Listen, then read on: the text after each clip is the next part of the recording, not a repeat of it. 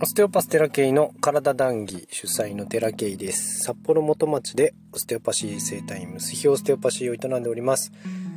この番組では人の体、いわゆる肉体、心、う咳、魂の気づきについて配信をしておりますけれども、3日目、連続投稿3日目、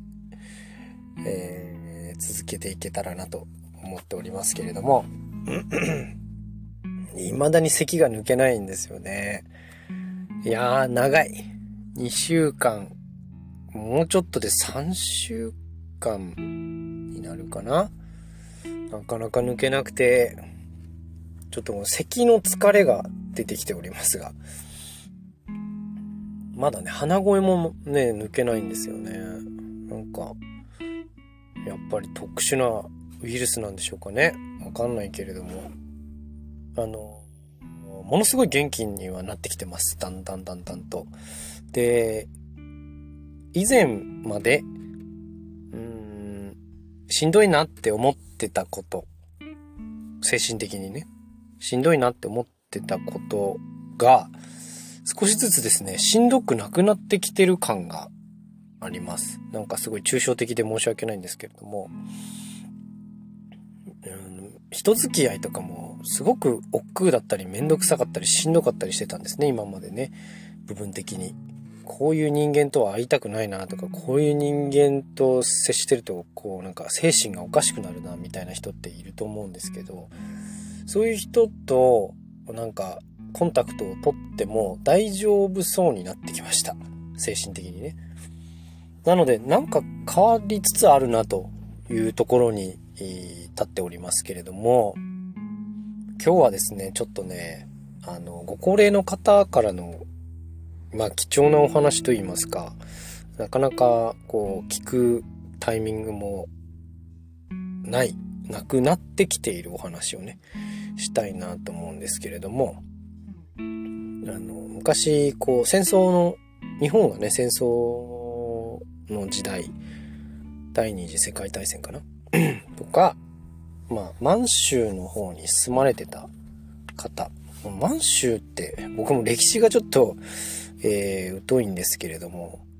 満州の方の戦争って多分第二次世界大戦になるのかな、きっとね。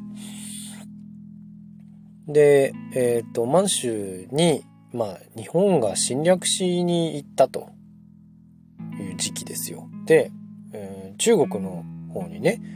えー、日本が侵略をして、まあ、日本人がね、中国人をいじめて、いじめていた時期というか、いじめるっていう表現あれですけど、まあ侵略していったのは日本人側ですから。で、日本人が侵略していって、で、まあ、領土を ちょっとずつ広げて、で、その方は満州にね、住まれてた方らしいんですよ。で、うんと、戦争を負けて、えー、逆に中国側が、まあ日本をね、こう差別するようにな、まあ、なっていった時代でもあったらしいんですけど、その戦争に負けた、えー、一週間後だったかな？に、なんかロシア兵が、その当時住まれてた、えー、地区に来て、まあ、好き勝手やったらしいという、やったんですって。その方はその当時10歳だったらしいんですけど、だから70、80年前ぐらい。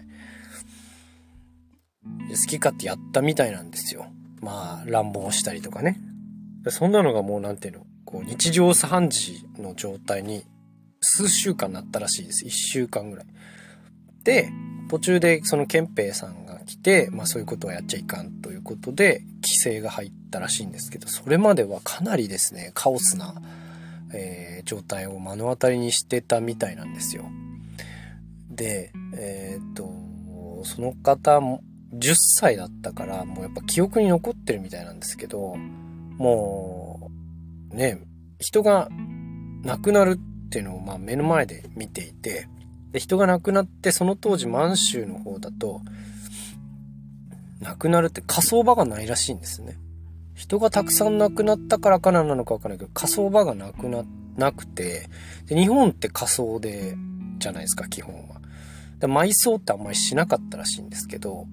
なんかその時に、こう、すごい簡易的な、こう、鉄骨で作ったような場所で、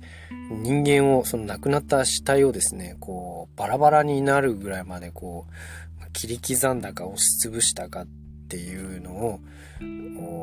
見てたらしいんですよ。その方が。で、そのやってる人も、まあ、おばさんだったりおじさんだったりしたらしいんですけど、おばさんって直のその、そういうこう血縁っていうことじゃなくて、えー、っと、代名詞としてのおばさんというかね、女性とか男性とかだったらしいんです。で、もうね、とにかくその、なんていうのかな、結構こう脳裏に焼き付いてるらしいんですよ、そういう光景が。で、その、そういうお話ってなかなかね、日本側が、そういう、なんていうの、侵略をしたとかいうお話ってなかなかね、テレビでもやらないし、まあ、歴史の勉強とかでもやった、やってるんだろうけど、あんまりこう大々的には言わないようなね、えー、ものじゃないですか。だから日本もね、結構やることやってんだなとは思ったんですけど、まあその、今の平和っていうんですかね。今そういうのって日本ではほとんどないけど、今ね、ウクライナとロシアの戦争ではそういうことが起こってたりもするわけですよね。だからね、その時に言うの、そういうお話を、まあ貴重なお話ですけれども、えー、聞いた時にね、もうほんとおぞましいっていうかね、人間って何なのかなって そんななんかあの、綺麗事とかで済ませられるような話じゃない世界で、まあ、生きてんだなっていうことをね、こう改めて感じたんですよね。もうまあ、恐怖っていうよりも何て言うかな、人間って本当にこう、何なのかなって思う、えー、ですよ。僕は本当に戦いが嫌いで、勝つとか負けるとか結構どうでもいい世界で生きてるんですよね。できれば戦いたくないし、で、戦わなきゃならんってなっても別に、うん、まあ負けてもいいかなぐらいの 感じで生きてますから、なんか、こうね、経営とかそういうこう、なんか男たるものみたいなね、いう世界で戦っている人たちたくさんいるんですけど、うん、そういう人たちの気持ちがわからなくはないんですが、やっぱね、そこを主として生きられないんですよね、僕そもそも。何か、なんかこう、傷つくとか傷つけられるとかがものすごいやっぱ嫌だし、そういう世界観で戦っている人たちとの話があんま合わないんですよね、そもそも。だからまあ、その方はね、軍人さんはもう仕方ない、戦うための仕事だからみたいなことは言ってましたけど、人間ってやっぱりこう、いつになってもね、ずっと戦う存在なんだなっていうのをすごく感じたし、で、改めて僕はじゃあ、戦うのかっつったら、基本やっぱ戦わない生き方を常に心がけたいなって思えたんですよね、その時にね。守りはしますよ。侵略された時に守ろうっていう自分たちの命とか家族の命とかあの親しい人たちの命とかそういうこう守らなきゃならんものっていうのはあるとは思うんですけど守るっていうのと戦うっていうのはちょっと違う気がしていて何かそのこう侵略していくっていうスタンスはやっぱ僕は取れないし取りたくないし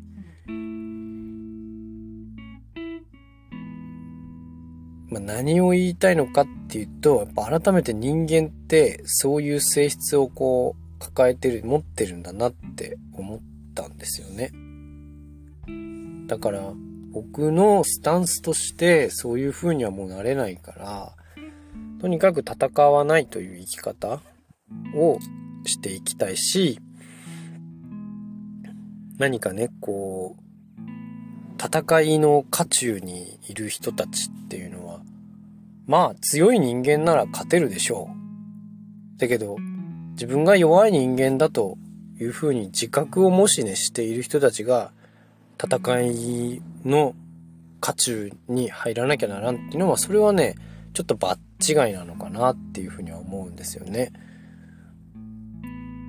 でその世の中の風潮としてこうまあ受験戦争とかっても言ったりとかね、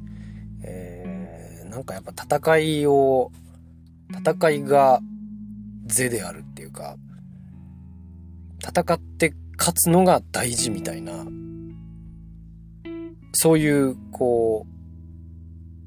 う情報発信の仕方してたりするけど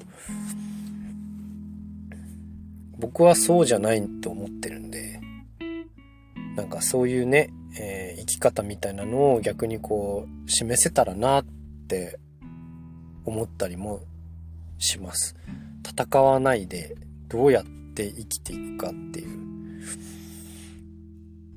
戦わなくても生きていけるし。で、戦わなきゃならないかったとしても、勝たなきゃならないわけではない負けるが勝ちっていう言葉もあるぐらい、負けても、プラスの方向に行ったりするんで、なんちゅうかな、勝つことが全てではないし、勝つことが全てになっちゃうと、ああいう戦争みたいなことにもなるので、なんかそういうね、こう、戦争から学べる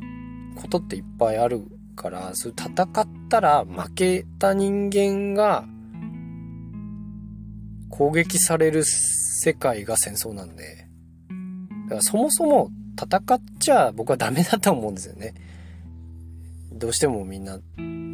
大多数の人間がもう戦うということが当たり前になっちゃってるけど、そもそも戦うっていうことさえなく生きていられるんじゃないかって思うので、僕はそういうね、えー、平穏な生き方が好きだし、そうして生きていきたいと思うので、常にね、あの、生き方として、えー、示していけたらなというふうに思っております。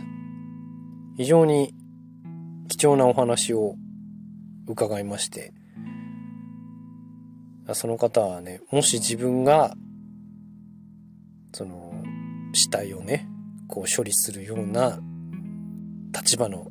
人間だったらこの話は多分してないって見てたからまだ言えるけどって。だからそういう思いを抱えてねご高齢になってる方もいらっしゃるんだなと思うとすごくねその時代の人たちの心っていうのがね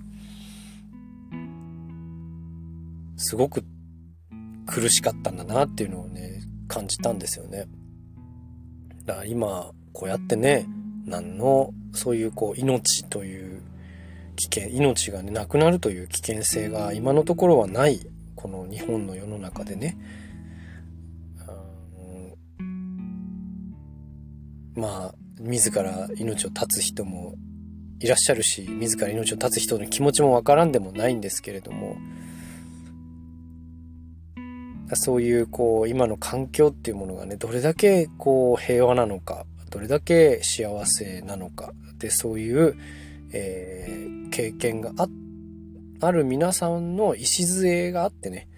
えー、こうやってこう平和な日本が成り立ってるんだっていうことをね 噛みしめて、えー、僕は戦わないということをね、えー、どうすれば自分たちを守れるのか。まあ自衛ですよね、要はね。好戦的な人間が来たとしても、どう自分をこう守るのかっていうところで、えー、生きていけたらなと。その人たちをこう打ちのめしたり、えー、勝つ。自分、その人たちに勝つということではなくてね、えー、自分をとにかく守るというスタンスで、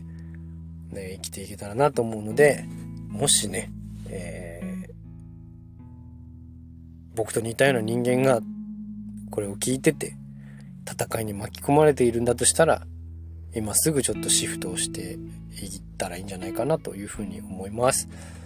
ちょっと何の話になったか分かんないけど今日の談義はここまでです。ご視聴ありがとうございました。またね。